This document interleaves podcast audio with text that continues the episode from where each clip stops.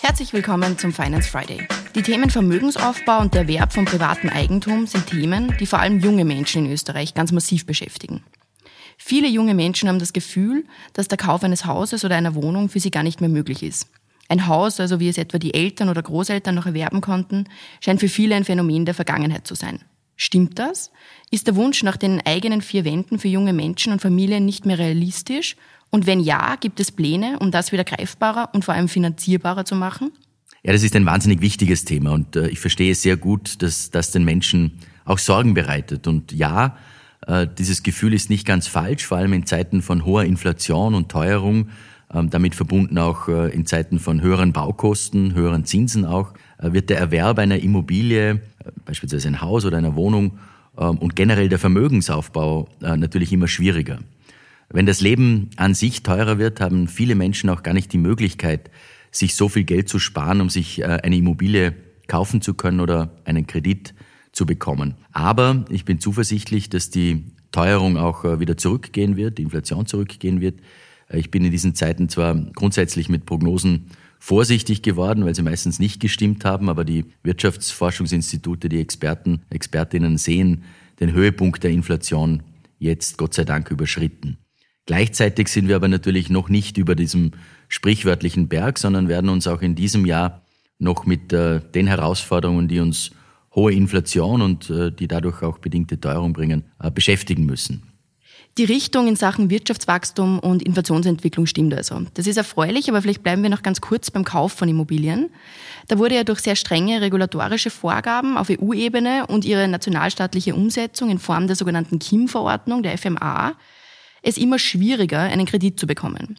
Was genau versteht man jetzt aber unter dieser KIM-Verordnung und was wird gemacht, um den enthaltenen Verschärfungen entgegenzuwirken? Die KIM-Verordnung das ist die Kreditinstitute Immobilienfinanzierungsmaßnahmenverordnung, ein etwas komplexer Name, wo die Finanzmarktaufsicht als unabhängige Behörde äh, zuständig ist. Und äh, diese Verordnung basiert auf regulatorischen Vorgaben der Europäischen Union und hat äh, bedauerlicherweise die Kreditvergabe erschwert. Und ich teile die Ansicht von vielen, vielen Experten, auch der Finanzbranche, dass es hier Anpassungen benötigt. Insbesondere für junge Familien muss es möglich sein, sich eigenen Wohnraum zu schaffen. Äh, bei gleichzeitiger Wahrung natürlich auch der Finanzmarktstabilität. Das ist äh, natürlich auch wichtig. Diese verschärften Bedingungen bei der Kreditvergabe führen aber dazu, dass zahlreiche Menschen aufgrund dieser KIM-Verordnung keine Kredite mehr bekommen. Und deshalb habe ich bei der Finanzmarktaufsicht äh, angeregt, sich die genaue Ausgestaltung noch einmal anzusehen, die Rahmenbedingungen haben sich in den letzten Monaten verändert. Das Zinsumfeld ist ein anderes, das wirtschaftliche Umfeld äh, ist ein anderes. Es ist erfreulich, dass etwas Bewegung in die Diskussion äh, gekommen ist. Ähm, es gibt das Finanzmarktstabilitätsgremium, das, wie der Name schon sagt, die Stabilität der Finanzmärkte äh, im Blick behält und die gibt Empfehlungen an die FMA ab. Die befasst sich mit diesem Thema und ähm, ich bin zuversichtlich und gehe eigentlich auch davon aus, dass die Finanzmarktaufsicht dieses Jahr noch Verbesserungen bei der Kreditvergabe umsetzt und dass es zu Erleichterungen dann auch kommt. Ja, aber auch unabhängig davon, ob man genug Erspartes hat und einen Kredit bekommt, ist die Anschaffung eines Hauses oder einer Wohnung mit extrem hohen Kosten verbunden. Was kann man neben der Lockerung der KIM-Verordnung tun, um vor allem junge Menschen und Familien hier zu unterstützen? Wir haben bereits sehr konkrete Pläne und Vorschläge, wie wir junge Menschen und Familien beim Erwerb der ersten eigenen vier Wänden unterstützen wollen. Äh, ich bin beispielsweise dafür, die Nebenkosten beim Kauf einer Immobilie massiv zu senken. Aber sind diese Nebenkosten jetzt konkret? Das sind etwa die Grunderwerbsteuer, das ist die Grundbucheintragungsgebühr, Pfandrechtseintragungsgebühr. Und das sind nicht zu unterschätzende Kostenfaktoren beim Kauf einer Immobilie. Äh, deren Abschaffung oder auch Senkung würden, und davon bin ich überzeugt, den Menschen wieder die Möglichkeit geben, in einem eigenen Heim auch leben zu können, sich ein eigenes Heim äh, auch anschaffen zu können. Äh, dem grünen Koalitionspartner habe ich meine Vorschläge bereits übermittelt und ich gehe davon aus, dass wir die Erleichterung für den Erwerb des ersten Eigenheims auch gemeinsam umsetzen werden. Ähm, ich möchte Eigentum fördern und auch Anreize für leistbares Wohnen schaffen. Äh, gerade in Zeiten eines schwierigen Zinsumfelds ist mir dieses Thema ganz besonders wichtig. Die Bundesregierung bekennt sich auch in ihrem Regierungsprogramm dazu, das Bilden von Eigentum äh, zu fördern und zu unterstützen. Und, und das ist mir auch wichtig zu erwähnen, diese Vorschläge stoßen ja auch bei Expertinnen und Experten auf große Zustimmung und würden auch Auswirkungen dann wiederum auf die Kreditvergaben entsprechend äh, haben. Weil bei der seit letztem Jahr geltenden Eigenmittelquote bei Krediten äh, werden ja auch die Nebenkosten mit eingerechnet. Und wenn diese wegfallen oder reduziert werden, sinkt dann auch der Betrag an Eigenmittel, den man für einen Kredit mitbringen muss und damit angespart haben muss. Und wie sieht der Vorschlag zur Reduktion der Nebenkosten hier konkret aus? Ja, ganz konkret geht es um die Befreiung bei der Grunderwerbsteuer auf das erste Eigenheim. Das ist aktuell, äh, sind das 3,5 Prozent der Anschaffungskosten. Äh, wir würden einen Freibetrag äh, einführen in der Höhe von beispielsweise 500.000 Euro. Äh, und dieser Freibetrag von 500.000 Euro würde beim Erwerb des ersten Eigenheims bis zu 17.500 Euro Ersparnis bringen, wenn man diese Nebenkosten wegbringt. Eine andere Möglichkeit, wo der Staat relativ leicht etwas machen könnte, wären Grundbuch und Pfand. Diese Themen liegen in der Zuständigkeit des Justizministeriums.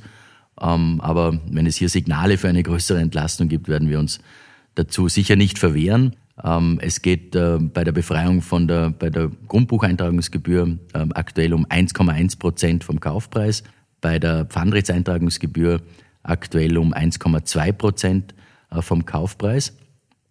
Was eine Abschaffung der Nebenkosten beim Immobilienkauf konkret bewirken würde, kann man auch gut an Beispielen festmachen. Wenn beispielsweise ein Einfamilienhaus 600.000 Euro kostet, dann zahlt man momentan circa 35.000 Euro an Nebenkosten. Wenn man diese Nebenkosten, wie eben ausgeführt, senken würde, dann ähm, würde sich diese Nebenkosten auf 3.500 Euro reduzieren. Das ist also eine unglaubliche Ersparnis von über 31.000 Euro. Und an diesem Beispiel sieht man sehr gut, was für eine unglaublich finanzielle Lastung das auch für die Käuferinnen und Käufer äh, bedeuten würde.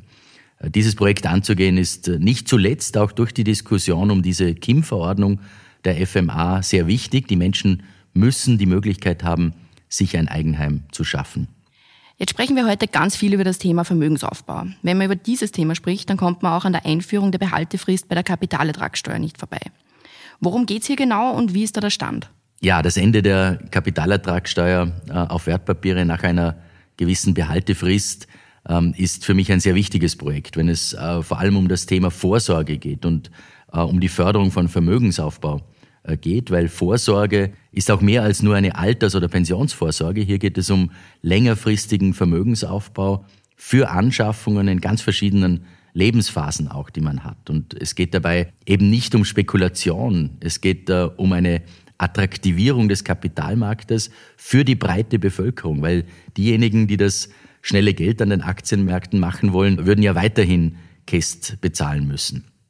Und äh, ich bekomme hier unzählige Zuschriften auch aus unterschiedlichsten Bevölkerungsgruppen, Berufsgruppen. Erst kürzlich hat mir ein Polier beispielsweise geschrieben, dass er dringend hofft, äh, dass ich mich mit dieser Idee auch durchsetze, da er etwas Geld gespart hat und das gerne auch anlegen würde, um sich äh, später auch etwas anschaffen zu können. Die Abschaffung hätte auch den Vorteil, dass Alternativen zu bisherigen Anlageformen, wie etwa dem Sparbuch, geschaffen werden, das aufgrund der Zinsentwicklung einfach nicht mehr so attraktiv und interessant ist wie früher. Und wie lang könnte eine solche Behaltefrist dann dauern? Ja, die Vorschläge von Expertinnen und Experten zur Dauer äh, der Behaltefrist gehen von einem Jahr bis zu zehn Jahren. Ähm, jetzt ehrlicherweise sehe ich äh, mich eher bei einem Jahr als bei zehn Jahren, ähm, aber wir werden uns äh, sicher irgendwo äh, einigen können. Äh, hier kann man auch unterschiedliche Varianten diskutieren. Äh, da bin ich sehr offen. Wichtig ist, dass die Möglichkeit äh, für die persönliche Vorsorge auch entsprechend geschaffen wird. Und daher werde ich mich auch weiterhin dafür einsetzen, dass wir hier gemeinsam mit unserem Koalitionspartner auch weiterkommen. Vielen Dank fürs Zuhören. Wenn dir die heutige Folge gefallen hat, dann abonniere den Podcast gerne auf Spotify, Apple Podcast oder einem anderen Podcast-Anbieter deiner Wahl. Mehr Infos zum heutigen Thema findest du in den Show Notes. Für tägliche Updates zur Arbeit der Finanzverwaltung und aktuellen Themen folge uns gerne auf unseren Social-Media-Kanälen. Die Links zu unseren Seiten findest du ebenfalls in den Show Notes. Die nächste Folge des Finance Friday erscheint kommenden Freitag. Bis dahin, alles Gute.